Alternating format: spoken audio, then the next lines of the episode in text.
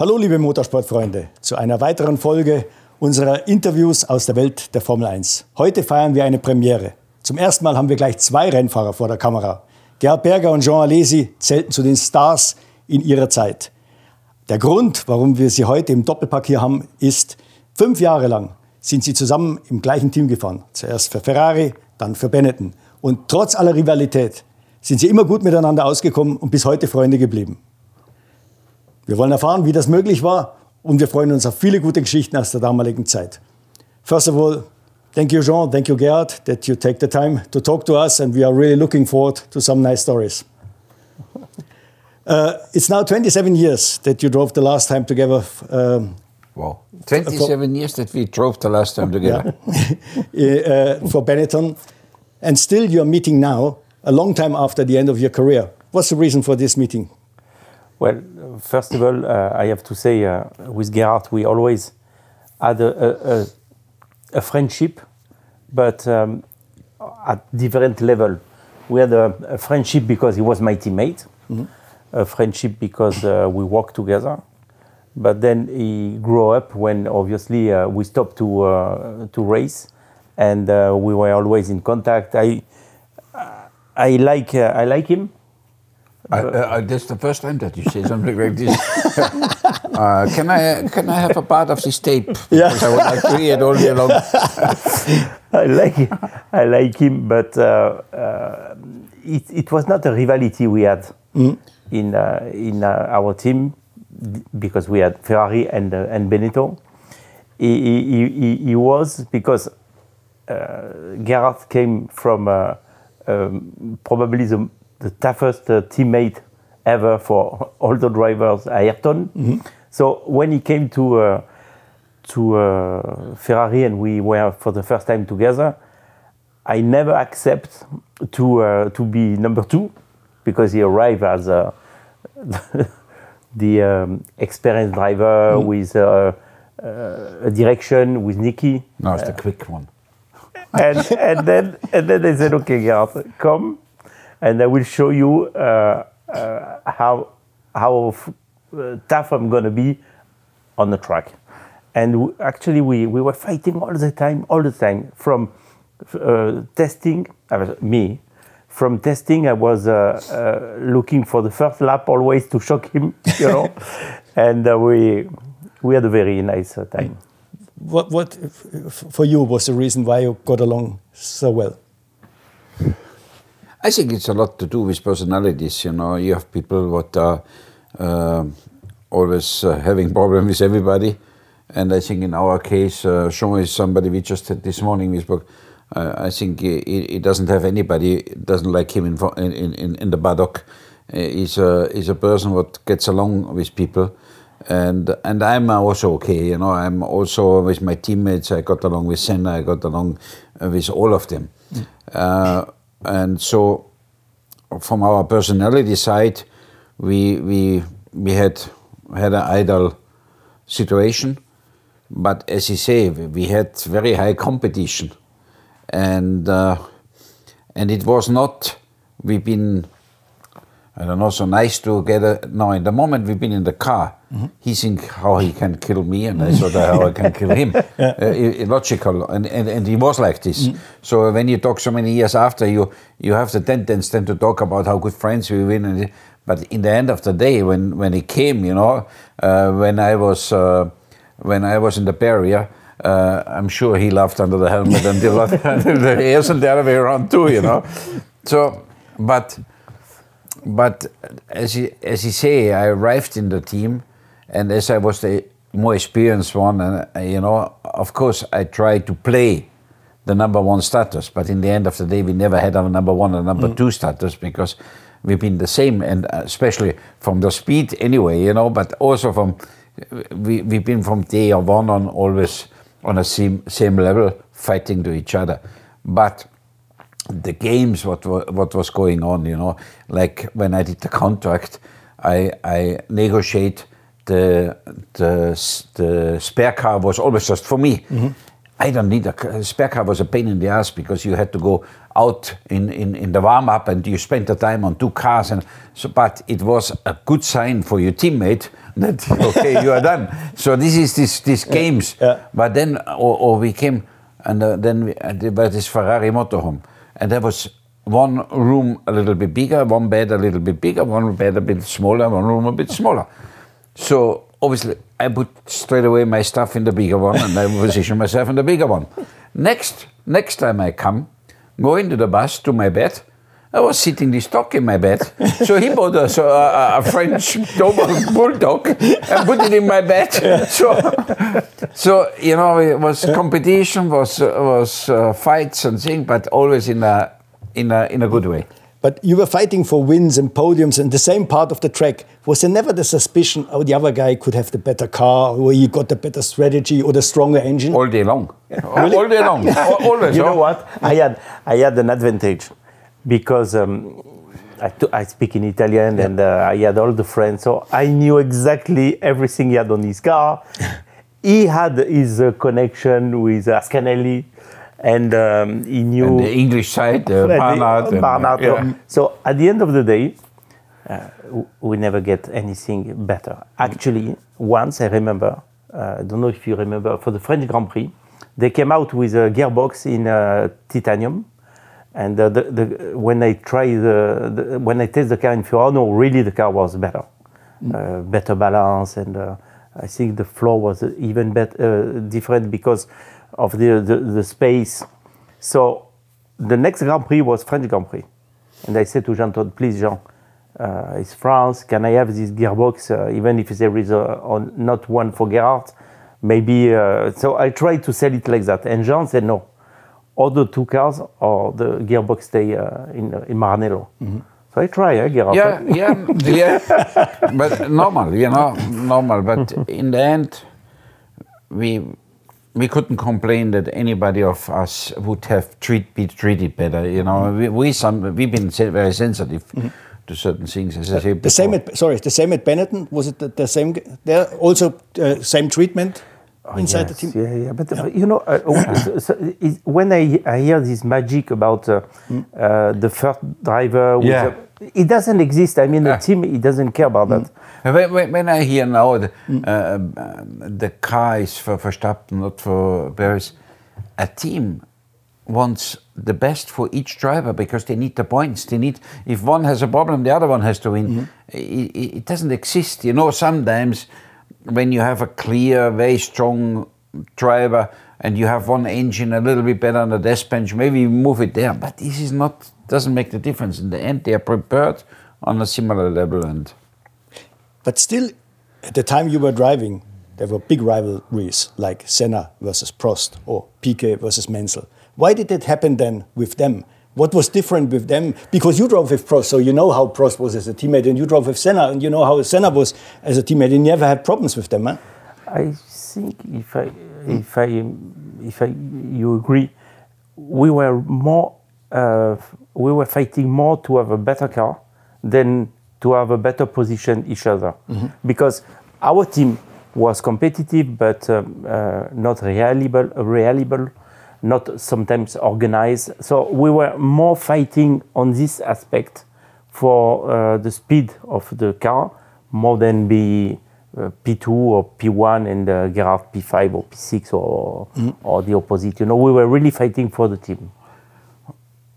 And that's one aspect, and the other aspect is also, you know, you have people they increase their performance with with having somebody An enemy. Like an enemy. Yeah. Yeah. They are all day long thinking how he, they can put the enemy and, and and they increase their performance with it. Mm. I don't know if it would work with me, but I I'm a, I am somebody what what needs a bit harmony to to get the maximum out of me, and I think he, uh, Jean is the same. self. So I had no interest to to to have to burn extra energy Yeah. with fighting with the teammate, and mm. I didn't do it with anybody of my teammates in all my career. Mm. But I remember at the time when you were with uh, Michele at Ferrari, Yeah. so the time before, there were not troubles, but there was some politics in the team. Uh, there was a little bit politics, yeah, uh, but but even Michele, Michele was was was a super nice guy and a very big gentleman, and for Michele it was very difficult because I came in as young, no experience, no no name, and suddenly he had somebody. He got under pressure with, with on the on the on the lap time. So his environment started to do a bit politics in the beginning, but uh, Michele was always super too. You know, no, I couldn't complain about any of my teammates, but saying from all, the, the longest time I had with Jean and and and the closest we also came, Jean mm. myself, from from my all yep. my teammates. Yeah. I mean, what Jean just said before that uh, Jean Todt was very correct, not giving him the one gearbox if there's only one. How important was the team principal? How he handled the situation? Did Jean Todt handle it different than Flavio? Oh yeah. Yeah. Yeah. of course, yes. Yeah. Of course. Oh, yeah. yeah. In what way? Tell us. okay, you start, Garth. Flavio, Flavio is a completely different uh, personality, and uh, how should I explain it? Flavio, Flavio is a super manager with with great, great or let's say, is, is a great manager, is a super manager. He understands immediately what has to be the priorities, what has to be done to win. Uh, very good. But he doesn't care about anything. Whatever is the advantage for him or to win, mm-hmm. it, the rest doesn't exist. Yeah, I agree. And if it's today Jean, because he, this morning he, he, he looked a little bit better, then doesn't care it needs to go this way. And tomorrow, if it's the other, it goes the other. And and Jean was always much more balanced. Mm. Uh, completely two different personality, both extremely successful. And and Jean, uh, uh, on the top of it, I mean, he has a, a racing experience. Mm. Flavio was not uh, coming from a, um, a, racing business, so he had no clue about uh, the sensibility of uh, a driver or a mechanic or an engineer. So he, he had always uh, uh, the correct touch, but he, very uh, straightforward. I like Jean, even we, if we had some big arguments sometimes, but I like one thing: uh, is yes or no. It's mm. not. Uh, when you leave uh, a meeting with him, you know, you have the answer. Mm. Yeah, I agree, and and and I agree what you say with Flavio. But Flavio, I mean, I have a lot of respect for him because he was the only guy I know coming from completely no no idea about racing, coming from the side and being successful as he was, Absolutely. winning World Championship. Not just having Schumacher uh, in the car, also Fernando Alonso in the car, and that's always no history of racing. Uh, it, as I said before, he's a great manager. Mm. You drove 77 Grand Prix together in these five years. So 77. You, yeah. Okay. So you're among the best. I mean, the, the I think the, the longest serving pairing was uh, Michael and Barrichello with 102 races. But anyway, so you know each other very well. If there's one quality of Gerhard you would have liked to have, and well, one quality of Jean you would have liked to have, what was it? Yeah. Uh, Gerhard quality, I mean, not quality. As a driver, yeah. yeah. I would, I would say uh, as a driver, because uh, for the rest, he's a, uh, a real friend. So that is uh, the most important quality you can have as a human being. But as a driver, he had a, a way to drive uh, who keep the car more uh, competitive for, for the distance. Mm-hmm. Uh, and I, I, I, remember, I know, I think if now, even if, if we were older, we go back to uh, Hockenheim, uh, I will never be able to, to do turn one as he was doing uh, during the Grand Prix. In this corner, I never understand how he was managing to make this corner. and um, because he had the way to drive, and uh, I like very much. we had different car uh, um, uh, control setup. Yeah. No setup control. He had a massive car control, but the, the the way to to set the car was very different. Um, and I, it happened where he had to jump in a space uh, in a T car with his setup I was able to drive the car, but I was uh, a bit uh, in, in, trouble. But I, I, would like to have a mix of his uh, driving style and uh, understand yeah. and mine. Mm. And Gerhard, you? Yeah, that, would, that could could be very quick. It would make us. Yeah. Maybe winning the world championship, maybe. what what quality or strong point you would have taken from from Jean?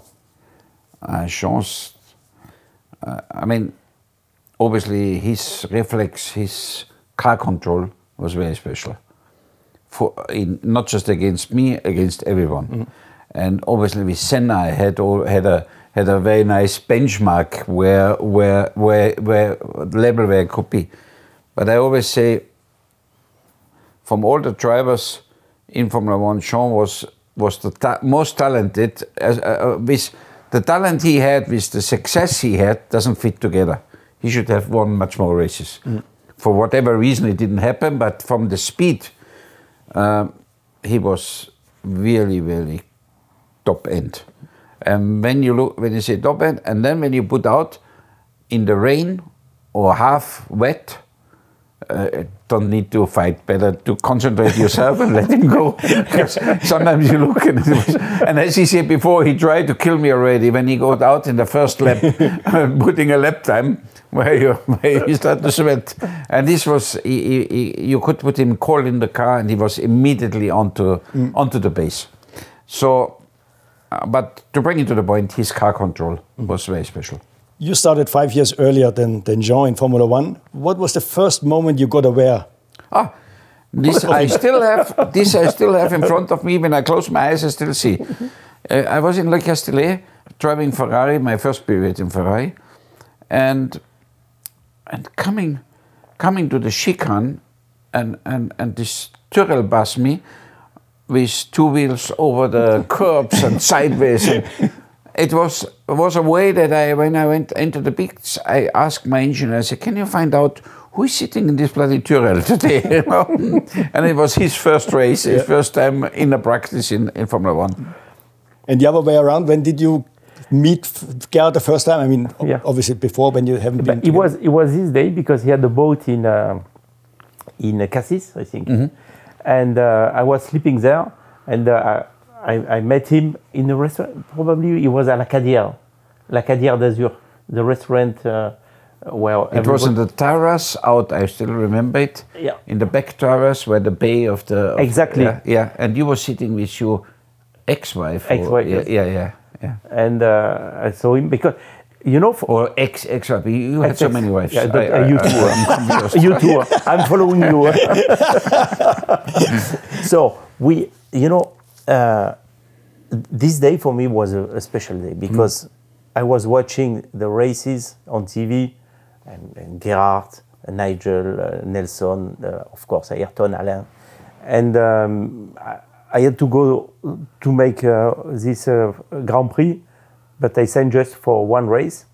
And, uh, and that was magic because I was in the middle of them, but I was embarrassed, you know. I, I, was I, I didn't feel really relaxed mm. because mm. you know you see the driver you, you watch on TV it was it was uh, it was a very magical uh, moment. Mm. Your first Grand Prix was also your home Grand Prix in '84. How was it for you? I mean, you came from Formula 3 and touring cars, and then all of a sudden you were sitting in an ATS BMW with 700 or 800 horsepower at the time in '84. What do you remember from your first race? Uh, the most I remember, it, uh, Zeltweg at the time or the Red at the time was a very, very difficult, very fast circuit. So the Formula One cars, the handle there was not easy at all. It was all high-speed corners and and was difficult to get up to speed. But as I was born there, home there, I know it very well, so I could perform very well. And I remember on Friday I had a good practice. I was somewhere straight away midfield and I remember Paul Rosche came and said, well, that's a good time what you're doing with this engine because I will bring you tomorrow another engine. You will see. and they put out from Nelson Piquet the engine from Friday and push it over to me and we put it into the ATS. So on, on Saturday I'm supposed to have quite a bit more horsepower and, and, and, and fighting for a good lap time. And unfortunately the gearbox was broken when I exit the pits. I couldn't I couldn't do the second practice, and this I still remember and still hurts because I thought I could do a fantastic lap time there already. And you know when you come in the first race and do a fantastic lap time, that always stays. It's always a little bit the first the first time you show yourself, sure. it's it stays a long time. Mm. And uh, and this this was something I still remember today. Maybe save your life the gearbox. Maybe, maybe too. You know, you never know. because yeah, yeah. Well, that was a tricky situation at the start, huh? huh? The tricky situation. Yeah, then I remember this one. You know, uh, yeah, when you, all the cars, uh, one of the biggest uh, no I, crash. I, I, I, no, there was no crash. I had a big one because they had the fuel in, mm. so the car was heavy, and there was a bump after the start, and I, I crashed onto the, onto the, with the floor on the ground and lifted. Oh. And I went middle in the field. I was completely sideways, and I just catched it somehow. Not because I, I, I was know, good. I didn't see that. Yeah. No, the, the, the, big crash was a few yeah. years later. Yeah. yeah. And uh, that was also very close uh, to have a big crash with everybody. But I was lucky. I, I catched it and I, I kept going on. Yeah. When you're new in Formula One, young, then obviously the team principal or the boss is, is, is something you, you, look at. I mean, in your case, it was Günther Schmidt. He was a bit special, wasn't he? Ah, Günther was. Uh, did you uh, do you know uh, Günther Schmidt? No, from ATS, the boss. He was nice, lovely, crazy, unpredictable, uh, strange, everything. You know, this guy had a, and I end up in his team, and he was, he had a one car team with ATS. Gustav Brunner made the car, and Manfred Winkelhock was the driver. And suddenly he smelled that if he could put the second car and maybe put Manfred under pressure, it would lift all his team. And uh, so obviously he puts me against Manfred straight away, what, what always brings uh, some bad or some difficulty to feeling. But anyway, I was, I was, I got the second car. I start, as we say, uh, and he immediately believed in me that I can do very well. And then we go to Monza, my second race. And great, Monza starts raining just before we go out to the uh, to the first laps. And uh, I never driven a Formula One car in the wet, so it was my first time. And I saw, I still remember, it wasn't the beach. I saw Lauda out, rain tires, uh, Rosberg out, rain everybody rain tires right and they put the cover away. I had slicks on. and uh, Günther Schmidt go out and say, I think this is slicks today. and I was the only guy on slicks. first time. You finished lap? Wait, uh, wait, first time. No, wait. First time in a Formula One car in the rain on slicks. And he, he kills me. No, he kills me, you know. But anyway, I do what he says because I have no other choice. I need to, to, to, to survive in this team. And I went out and I tell you, Jean, I was for half an hour, for one hour, quickest guy on the circuit, because you know outside everywhere I was still a little bit dry. I catch the, so I passed Lauda everybody outside, and you know the big thing out my name was always number one. You know, so it was great for me. You know, but but I, I, I thought he kills me. Your first boss was Ken Tyrrell. I think he was yeah. very strict with young drivers, wasn't he? Yeah, but that was my best uh, year in Formula One. Why? Because I had zero pressure, except the first race because the first race mm. I want I wanted to show uh, and to keep my uh, my position and I finished fourth. So because I finished fourth, your first in your first yeah. race you yeah. finished fourth. He was second for a while in the race. Huh? Oh. I was uh, P2 okay. for a long time. okay. And I mean not a long time. I mean I was P2 for a time and then I finished P4. So uh, then when I signed for finishing the, the championship, Ken every time he, uh, after the session, he was coming to me with a, a very small paper and uh, with over revving for the braking because on braking I was using the gearbox, you know. so he was saying, "You see, you will not finish the race. You see, you will not finish a qualifying lap." So he was always scared, and uh, uh race after race, um, he honestly gave me a lot of confidence because you are talking about uh, Monza on wet. And uh, uh, when I arrived in Monza, same thing, it was wet. N- uh, never drove the Formula One on this condition. I came out on the Curva Grande, uh, 360. But no TV, no seeing, no, nobody saw it. So I came back to the box. He came to me and he said, uh, "Why you you you are not uh, driving?" I said, "No, it's wet." He said to me, uh, "You spin?" I said, "Yes." he said, "Okay." He showed me the t- the, the T car. Yeah. He said, "Okay, go out, take your um, your feeling, and if you have a problem, we have an, a spare car." He gave me so much uh, confidence. I mean, this guy was great, Is, but he was scared because he was just looking for the points. You know, at the time, Yeah. uh, it was uh, up to six positions, and uh, he, he didn't want. He, he was embarrassed when we were in the first row fighting for the podium. That was uh, too much for him. You know? yeah. Is it true that the drivers had to be in bed at 10 o'clock or something like that? No, no, no, No, because people were saying that he. no, no. He, he, he always says to me, he say, you would be a great driver for us, but you never could drive for us. You never shaved. You how you dressed, you know, how you look. yeah, yeah. He, he was he, he was looking everything, but Ken uh, f- for me was uh, uh, the key of uh, my life in Formula One. The race, let's say the breakthrough where all the fans got aware of you was obviously Phoenix. Gerhard was on pole position, but in the first corner, you were first, do you remember? Of course, I remember. I remember because Unfortunately, I remember too. no, but uh, saying that, Gerard Gerhard at this time he had uh, no space in the car. You, you drove it like that. You remember? Yeah. But uh, I make a kind of check down in Silverstone with the Tyrrell. The car, the car was great with uh, the um, Goodyear. And flying to Phoenix, when I arrived in Phoenix, Villa del Prat came to me in then Joan and said, uh, "We have the Pirelli now." So what do you mean the Pirelli?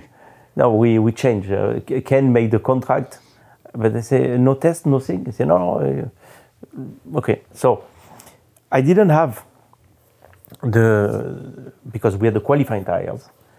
I didn't have the um, the confidence to be really on the limit, so I didn't qualify very well. I qualified fifth, but Martini, Pierluigi Martini was in pole. Oh, second. At first row, he was Second. second. second he was Yeah, no, I- I second. was on yeah, board. yeah. I was on You, board. you had the pole, Yeah. but uh, Pierluigi Martini with the, the Minardi was P2. So the tires was amazing, you know. Uh, but f- to find the, the, the, the, the feeling in one lap, it was, and the Tyrrell, you know, with the, the, the single uh, uh, Damper. damper, Yeah. the, the front was uh, so precise. So two or three times I hit the wall inside, you know. So, but I, I qualified well, and we had the tires to finish the Grand Prix without pit stop. So I was fifth. Then when I start, I had a good one, and it was a long straight before, and there was a down, zing, zing, zing, zing. Then so no, no, no, no, and then I, I, I, I, I took the lead. Ge- Gerhard was uh, behind me, and I was pushing like hell because I said. I don't know how long it will last. You know, I don't. I, I don't care to finish the race. I want to make some laps uh, leading the ra- the Grand Prix. So I was pushing, pushing, pushing, and then I, I put away. Bon, Gerhard went uh, in a in a wall In a wall, yeah. uh, after a bridge. Yeah, yeah. I was I was stuck between the pedals. I won't break and I couldn't get it out anymore. My feet out anymore. I was just So then I didn't know if it was him or uh, Ayrton, but at one stage I said, okay, now it's possible to win the race. And suddenly I see a red point coming back. It was uh, Ayrton. then he stopped for the pit stop. He stopped, he changed the tires. Then he was uh, flying. And uh, but I wanted just to to do the best, and uh, that's why when he, he, he was uh, close to overtake me, I was not zigzagging. I just I was breaking very late, and then he overshoot me, and it was very nice time. But he was not very happy about it, eh, that you gave him such a hard time on track. Well, uh, no, Ayrton. Ayrton was uh, uh, probably on track the best uh, uh, guy to fight because he was fair. When when he had the unfair uh, situation like with Alain, he, he, he was because uh, he was a money back. but it was not because he was a, a, a dangerous driver. Mm. But fighting with him, it was nice. I, get- I, I agree with you. Yeah. You know, uh, when you see a lot of big drivers where you see them doing then also some fouls, Mm-hmm. you know. I don't never did, you know. He, he just, when he wants to overtake, he, he just was so precise and, and then he breaks so late and whatever. But it was never unfair. As- as you say. Mm-hmm. yeah. Gerhard's breakthrough was uh, Imola when he went first time on the podium with the Benetton, and we remember this overtaking of Johansson out of Tosa. Uh, what do you remember from that race, and was that the trigger to get the Ferrari contract? I just want to say the most I remember was the telephone call on Monday morning from Ferrari. Yeah, was already on Monday morning. Yeah, it was Monday or straight away on Monday after the race. Yeah, yeah, from Piccinini. But it was also funny because uh, at this time, Piccinini phoned me and asked me if I could come. uh, Mr. Ferrari would like to to meet me. Um, Ron Dennis was trying to get me to McLaren, and Jackie Stewart asked me for Tyrrell. He called me also in this week from, and you know, I mean, I, I was not considering to go to Tyrrell because if you have the possibility Ferrari McLaren, that was my choice. But uh, obviously, I always let the doors all open because when you are negotiating in Formula One, you and you have just two, and they start to communicate, especially via Valvo or something, you're always in trouble. So it's always better to have somebody more to to to get a good negotiation done. But uh, that was all after Imola, in this period after Imola. Why you chose Ferrari then? Uh, totally emotional. Uh, you know, I mean, I'm sure Jean can tell you the same thing because we are both very emotional. And um, logical, yeah, it was at the time McLaren was was the best team, but still, when Ferrari called me and uh, and I've been in Maranello, I said no, that's that's what I what I would like to do. You, you met uh, Enzo Ferrari? Yeah, yeah. I, I think I was the last driver doing Yeah. direct with him personal contract. It was inter- it was funny because I don't know if I ever told you, but Piccinini called me to come to Maranello. So it's first time I drive to Maranello, and he told me a petrol station where to meet. So I came to a petrol station. Then they, I had to go to their car, laying on the bench in the back.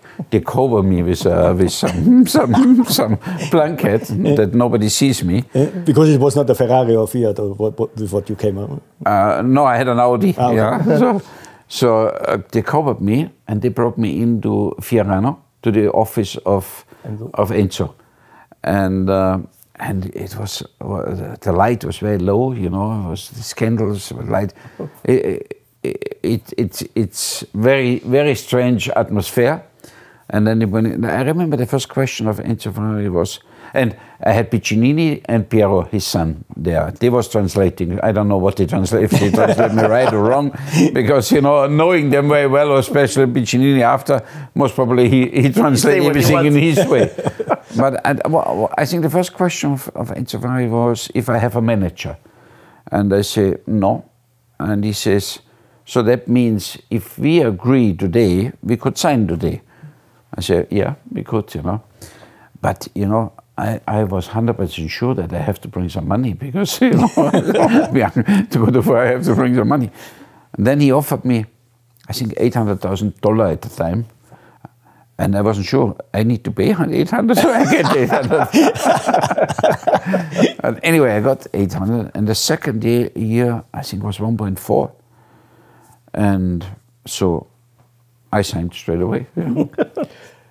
Jean, I think you were in a similar situation. You were at Tyrrell. I think Williams wanted you, Ferrari wanted you. There was a time. Was it true that you had three contracts? So how, why you finally ended up at Ferrari? What happened there? I, I explained many times the situation, but um, I, I'm going to be uh, once in a box. We will have the, the, the real story. When I signed for Tyrrell, it was to finish 89 and 1990. Yeah. Okay.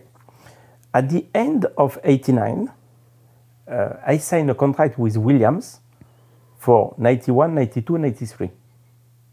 And that was fixed. But in this contract, uh, they had um, um, Close. a clause. If the announcement is not made at the French Grand Prix July 1990, we uh, we have an option until uh, Spa September.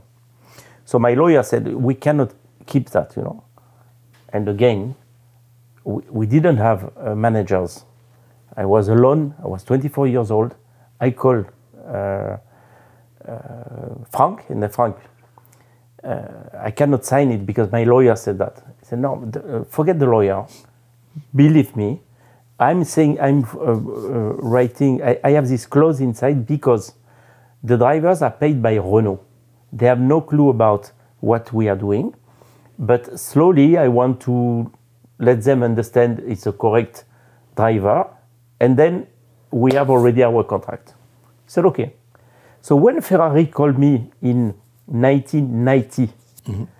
in um, in um, Spa, in uh, sorry uh, uh, Imola, same time, I said to Cesare uh, Fiorio, Cesare, uh, I cannot go to Ferrari because I have a contract already. He said, with who? I said, I cannot, I cannot tell you because it's going to be announced in July. Okay. Frank didn't make the announcement. And then I had a big fight uh, with, uh, with Frank from the, the British Grand Prix to another Grand Prix. Uh, in two Grand Prix, we, we were really fighting. But at the British Grand Prix, uh, Nelson, he, he made an agreement with Ferrari well, we, on the paper mm we, we, uh, with me. So three years, 91, 92, you know, to, to make the pressure on Frank. Mm -hmm. And he said, okay, show that to Frank. He said, okay, that is Ferrari, what they, uh, they, uh, they are prepared to sign. And Frank didn't move. He said, I don't, care, don't give a shit. You have a contract with me mm. until September. So then I go to Ferrari and I sign. Mm. Was Ferrari also emotional thing for you? No. Like, like Gerhard said? But, uh, differently, mm -hmm. because I was not free. When I signed with Ferrari, I had a contract with, uh, with Frank Williams. Mm -hmm. And Ferrari has sure. to fight uh, Frank to get uh, my contract out. But let's say, did you feel once you were there that at Ferrari? Did you feel the legend of this this team? Or? Ah, completely, mm. everything. You you feel it from the the moment you go out of the motorway and you go to this. Uh, you know, it's like. Uh, uh, when you are religion and uh, you go to Lourdes or yeah. you know these places. yeah, yeah. yeah. You, you, you are into it. Yeah. You are into it. Yeah. And you look everything in the pictures, and uh, yeah. you go inside of the office. But I, I had no chance. Uh, uh Mr. Ferrari was um, not Dead there. Away, yeah. he, he, was he passed away. But the the house, it's a museum. Mm. You go inside, and uh, you see everything. It's magic, magic.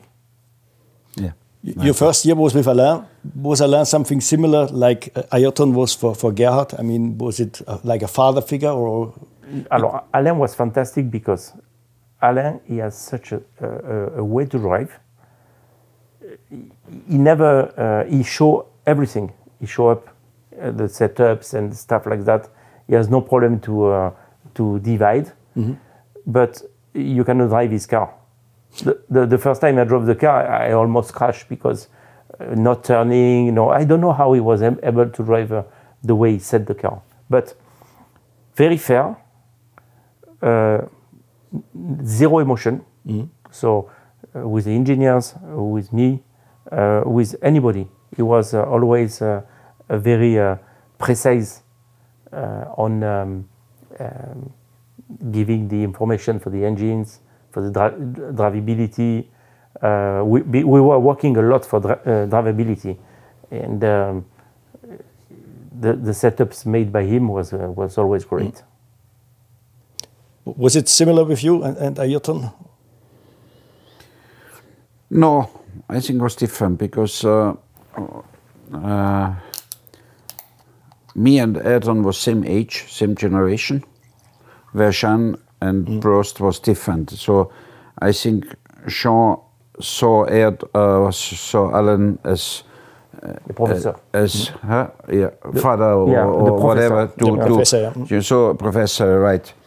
And Ayrton and me, we've been from day one on fighting each other, being sure that that well, he looked at he, he he sorted out, and I tried to sort this other side of out.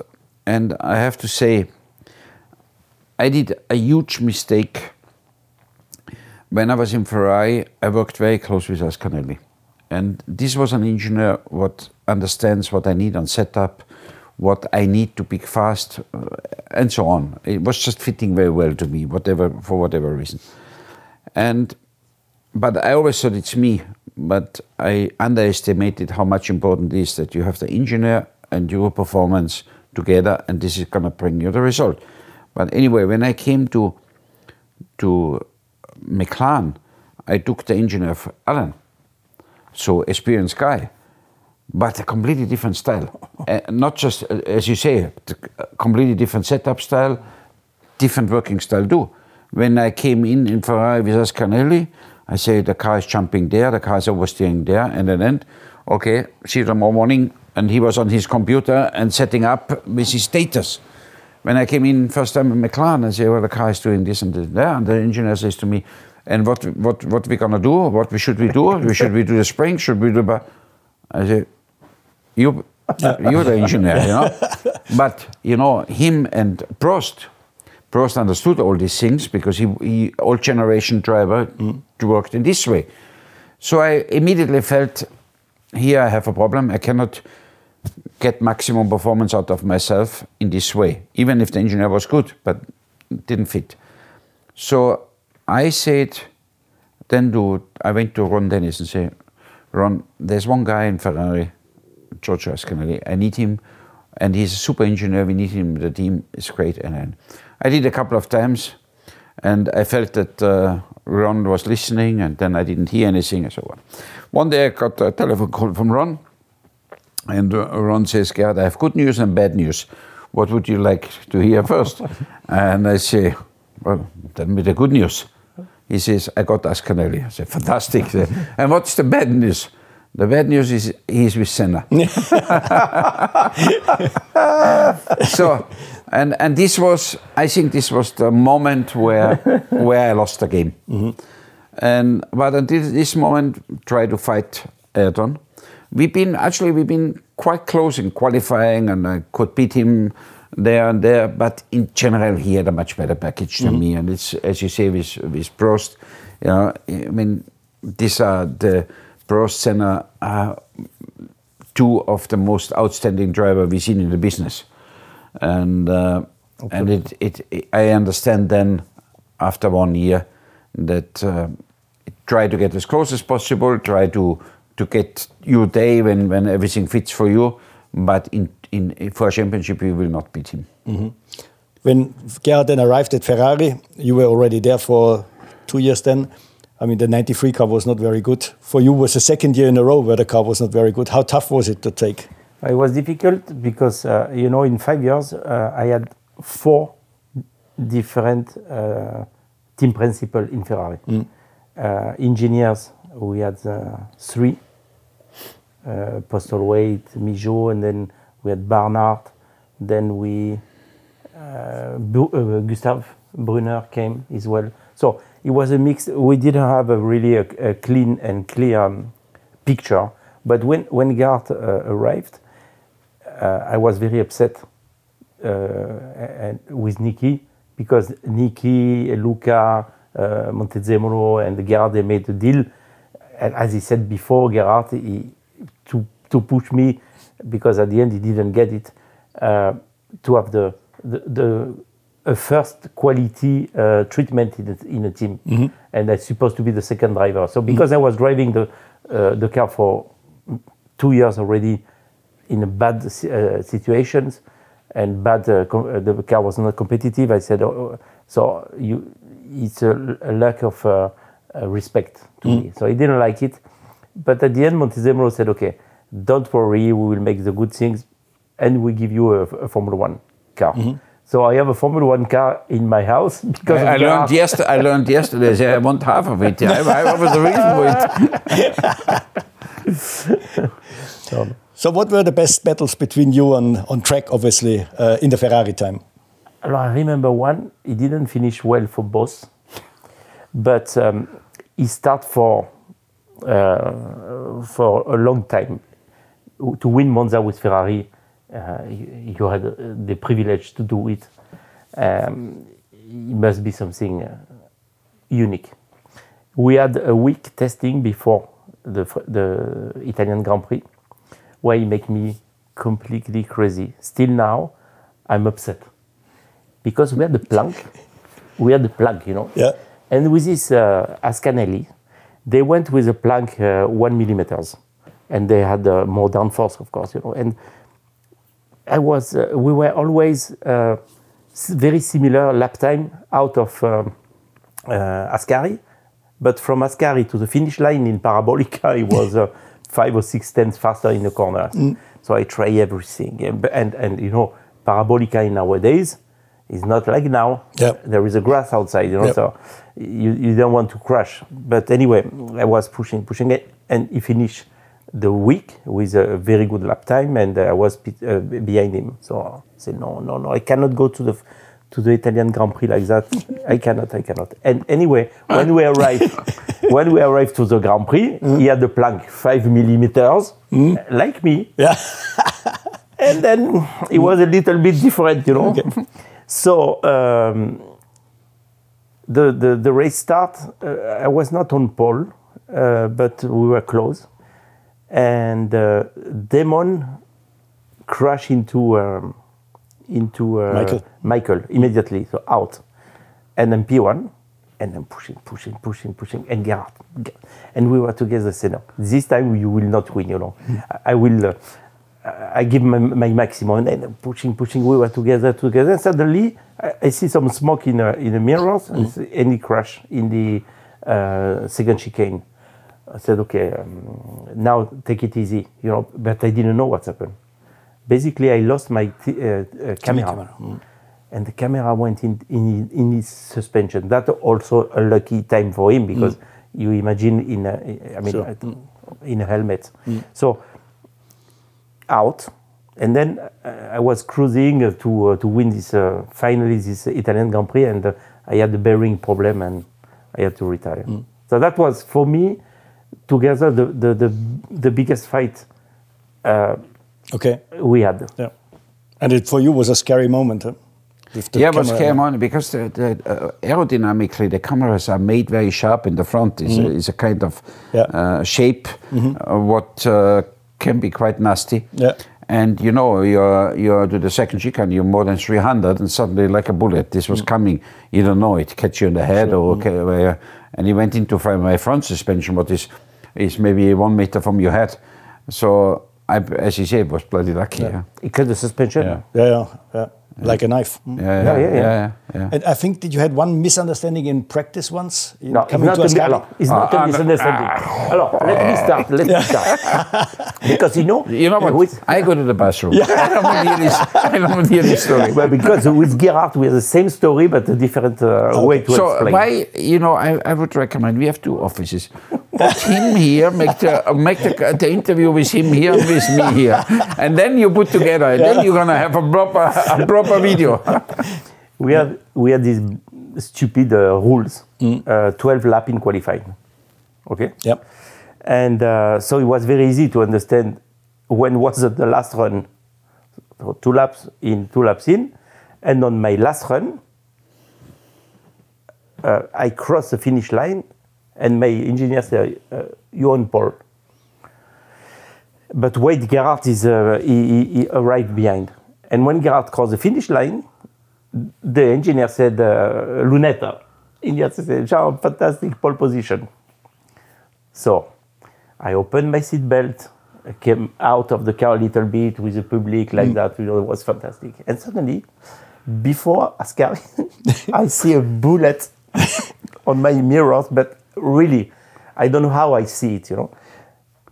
So I jumped back, back in the car and, and I said left or right.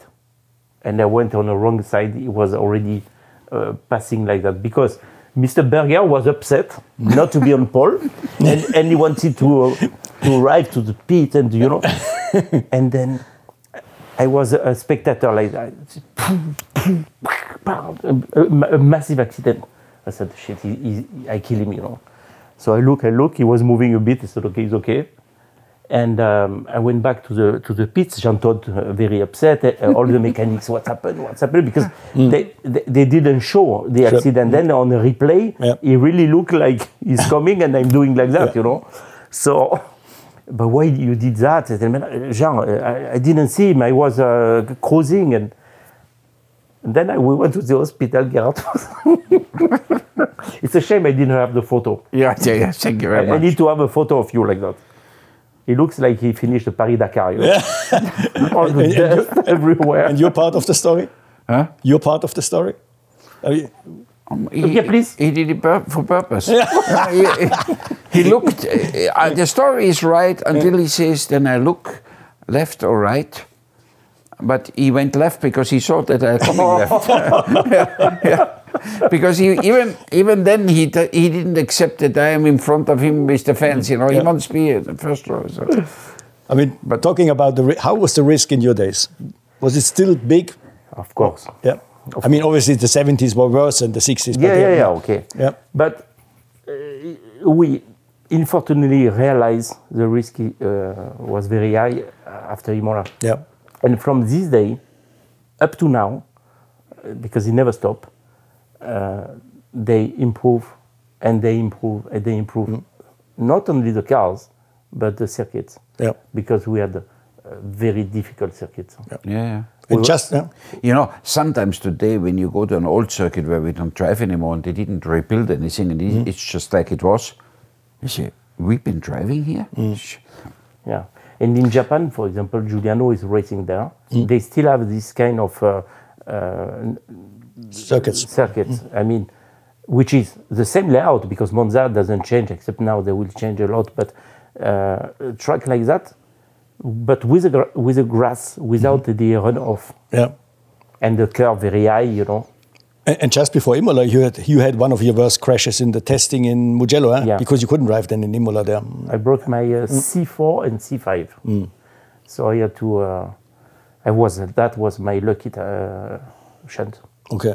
Gerd, I think your worst accident had been Imola in 89, or has there been an accident which maybe have even been You worse? know, at this time we had so many accidents, but you didn't get it because you've been most of the time not on a camera.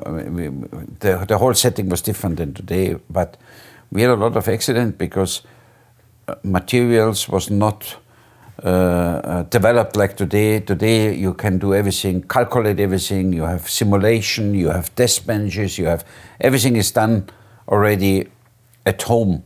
Once you get it into the car, it's reliable and it's it's it's secure.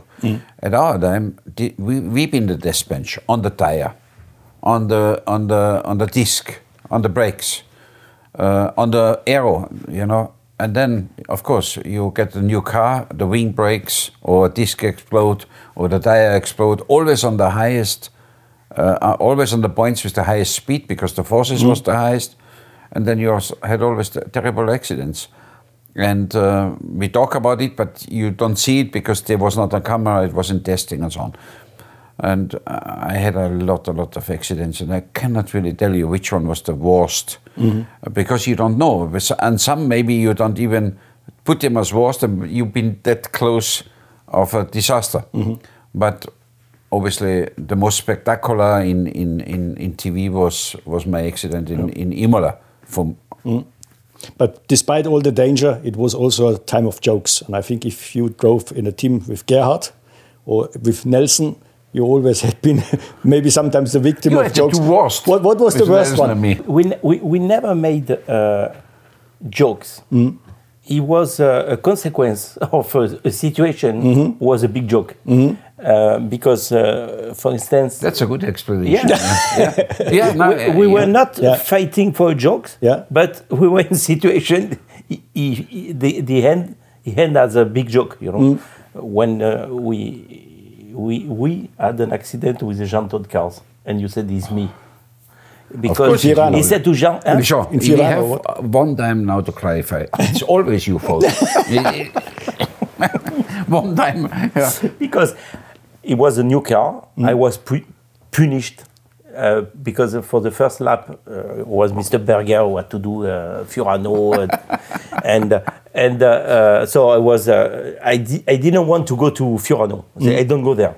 I, I'm I'm suffering too much.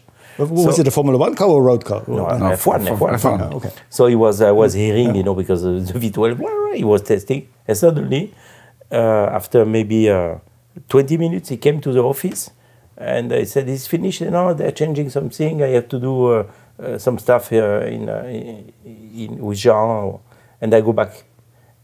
So, then he came back and he said, "Can you bring me to the circuit? I have uh, no cars." I said, "No, no problem." But I had no car as well. But when I came out of the office, I see the first car, it was Jean Todt car.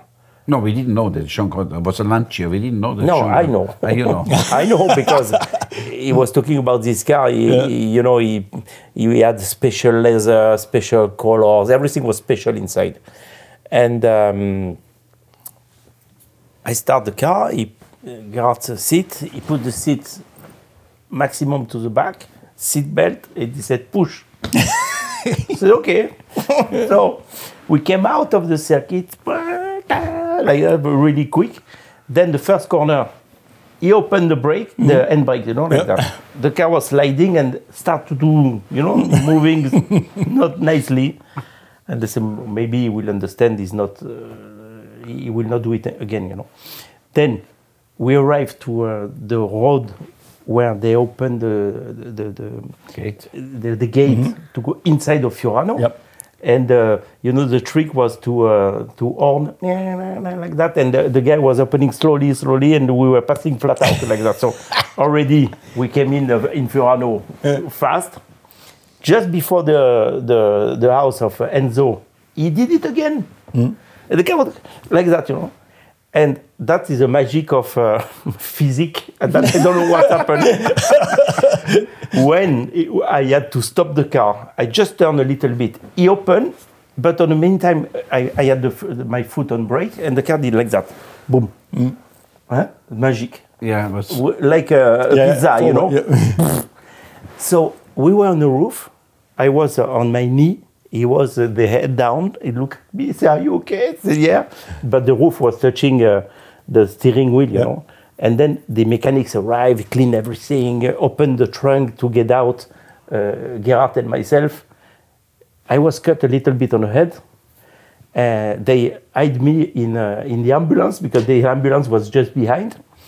And at this moment, uh, maybe two minutes after that, arrived Jean Todt, John Barnard, Montezemolo with a car to see the test.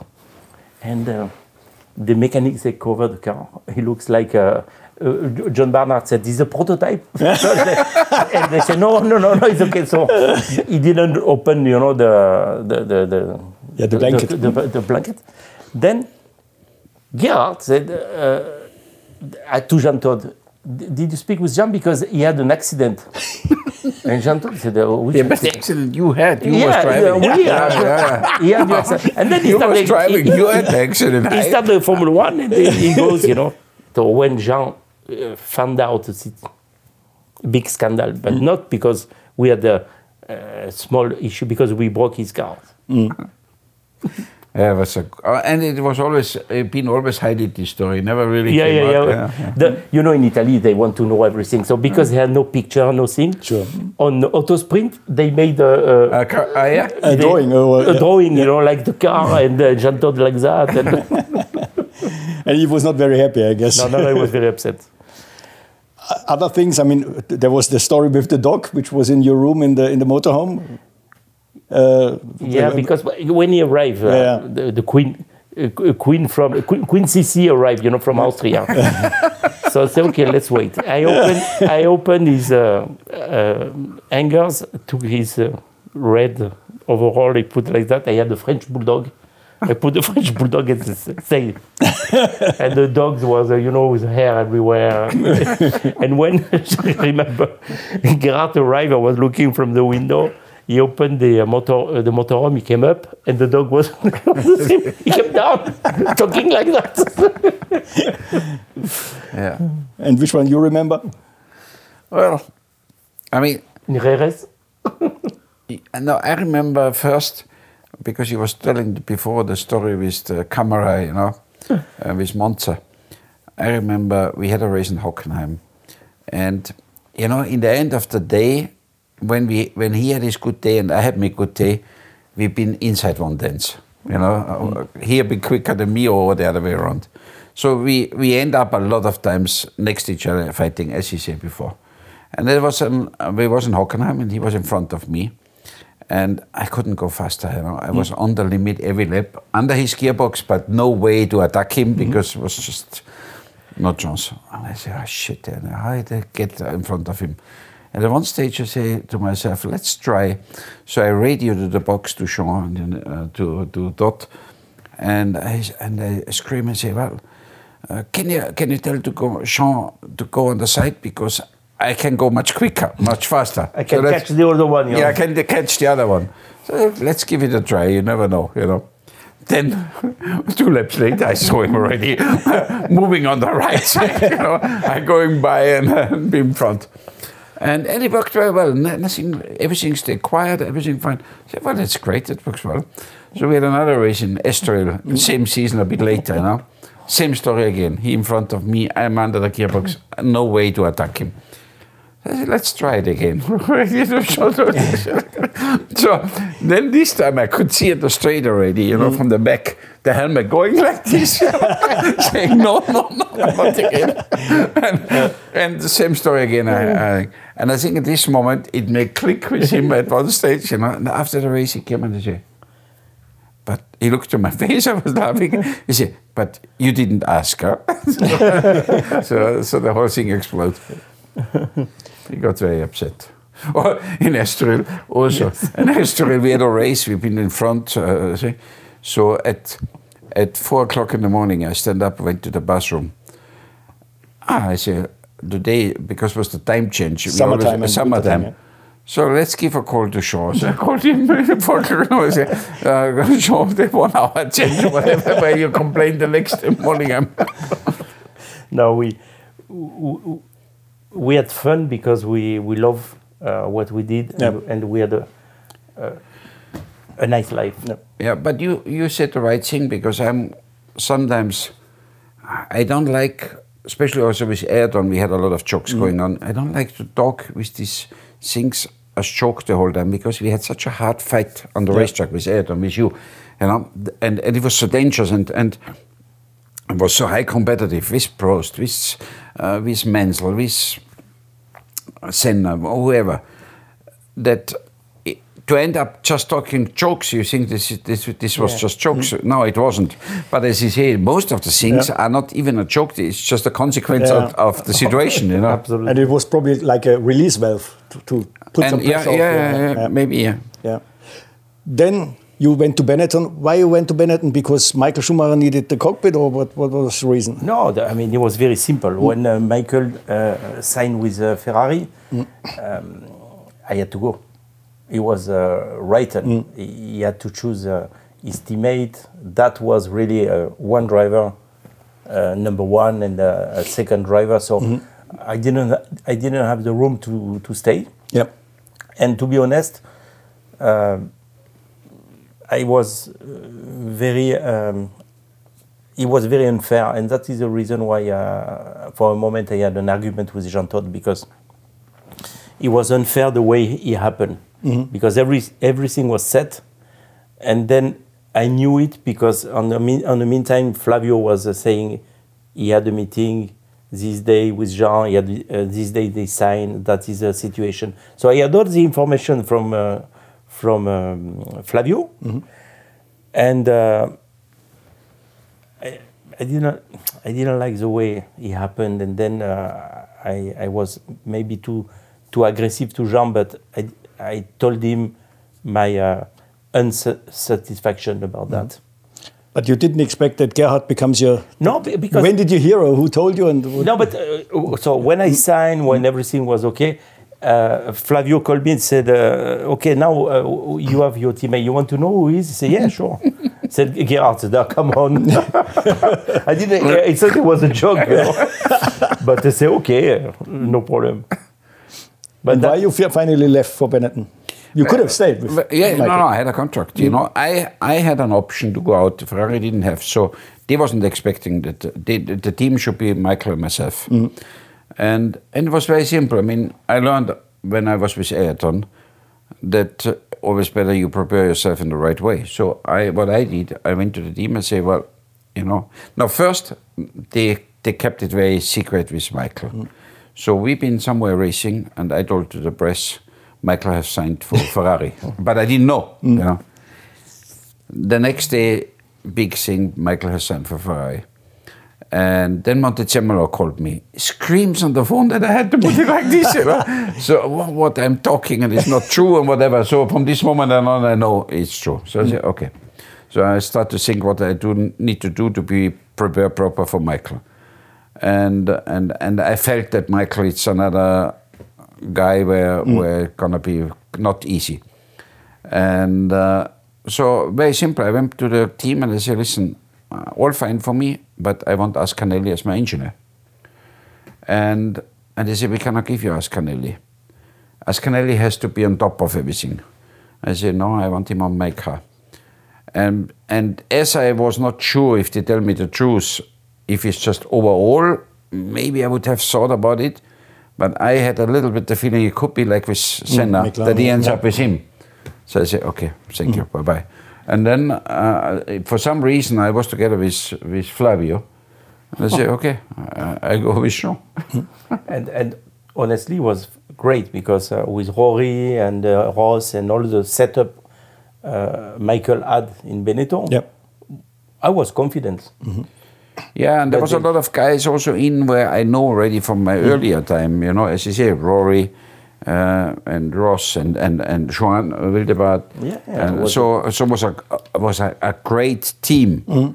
What we both underestimated how much Michael took already with him for to Ferrari. Yeah.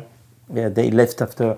I uh, I had Rory and Ross only uh, in um, at the first race, and then they left. But what was funny, what you don't know, is also so Flavio didn't try to say, why you don't come to us? Da. And so I say, okay, I come, but I want Pat Symonds as my engineer because I know Pat very Yeah, yeah. well from my first time when he was with Teo Fabi and I had mm-hmm. another engineer.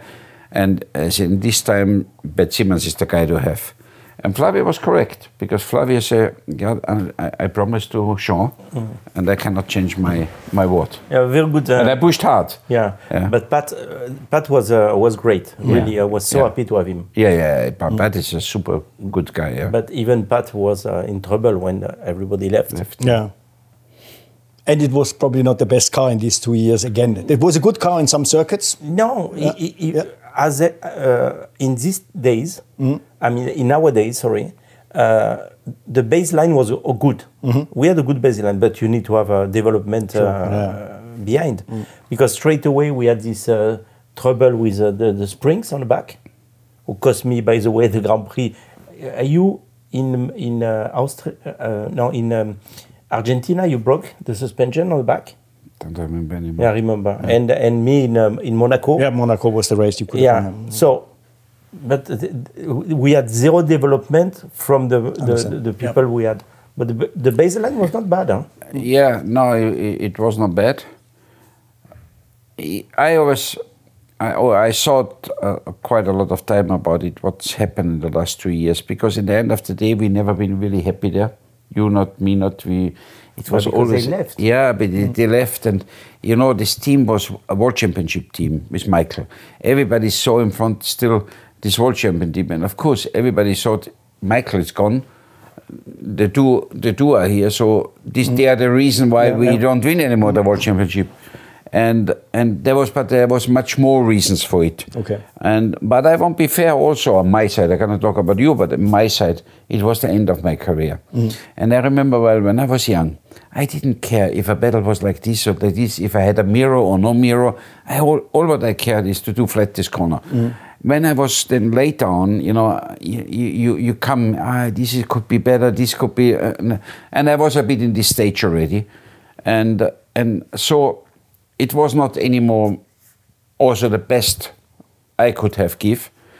But at the same time, I have to say, as, as Jean says, the people went to Ferrari, they went away, and it wasn't the same team, I think, as we have seen with Michael. I try. It was a bit different for me because I really push hard and I try because I feel also um, uh, embarrassed because, as you say, the public from outside it looks like we were in a the the winning team and we are not winning.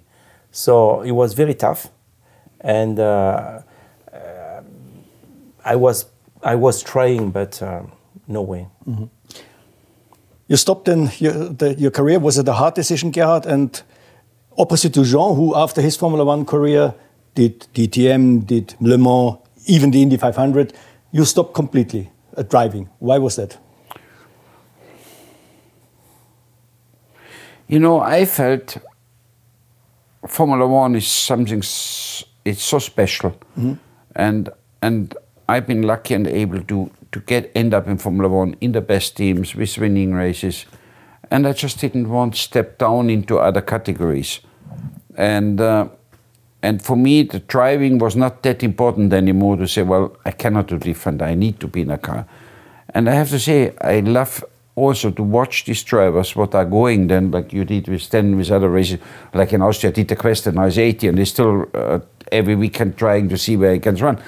Uh, I said, well, that was a period of my life, and now another period starts.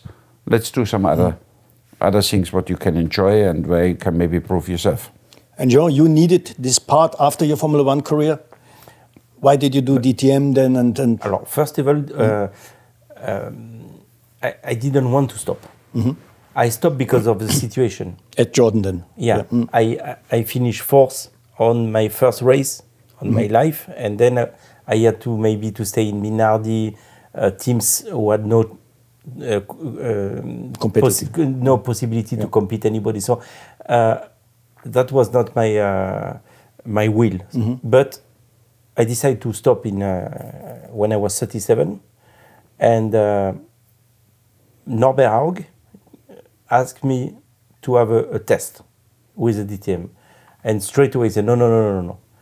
Uh, that was it, it- everything was in Suzuka. But then when I came back, he, he he phoned me back again, and said, "The car is ready. You are testing this uh, in two weeks' time." I said, uh, "Okay, I go." And best time again of my racing uh, days, DTM, because Norbert was fantastic. Mercedes, great. Um, I was with all the young generations. So they look at me like uh, a, a dinosaur, and uh, the way I was talking to Norbert, because Norbert was very strict with uh, with the young kids. Uh, very good atmosphere. Very good atmosphere. Why did you did you do in the end some crazy thing like the Indy 500? I, I, if tomorrow I have the opportunity, I do it again. I, I like to race. I, I, you know, when you asked me before what I, what I think his his his speciality was, and I said this quick lap or these uh, uh, wet conditions, or and another thing he was braking. He was always braking extremely late. Uh, very spectacular, very good. But when I read Jean Alesi goes to India, I called him. I said, Jean, explain me. You're going to India. You you best uh, your your best thing is braking late and being quick in the wet. Both wet they don't race and braking there is no braking. Explain me what you're doing in India. it was a fantastic experience, except, of course, the competitivity of the engine was not there. But uh, the respect, again, you know, the respect, because I'm very sensitive about that in between the drivers, because all of us, they know um, how important it is to have the respect, because you play all the time in between 350 and 40, Yeah. 400 kilometers. I mean, it's crazy. The speed on the on the on, on this track is is unbelievable. Because on TV, okay, he looks wild, he look uh, long, but you have no chance to look the mirrors. And that is the reason why there is a spotter, because mm. if you look the mirrors, you're in a wall already. it's so fast. Yeah. And the corners, I mean, mm. Eh, it's four corners. It's yeah. not. Uh, yeah, yeah. I mean, it, it, was magic. I, I love it. I love it. But there is a time for everything. I did it. It was my middle age crisis. That's a good final word, Jean. Jean and Gerhard, thank you very much. I think it were great stories and it was really interesting to listen to it. Thank you. Thank you. Liebe Motorsportfreunde, das war's für heute. Ich hoffe, Ihnen hat äh, die Sendung genauso gefallen wie mir und bis zum nächsten Mal. Servus.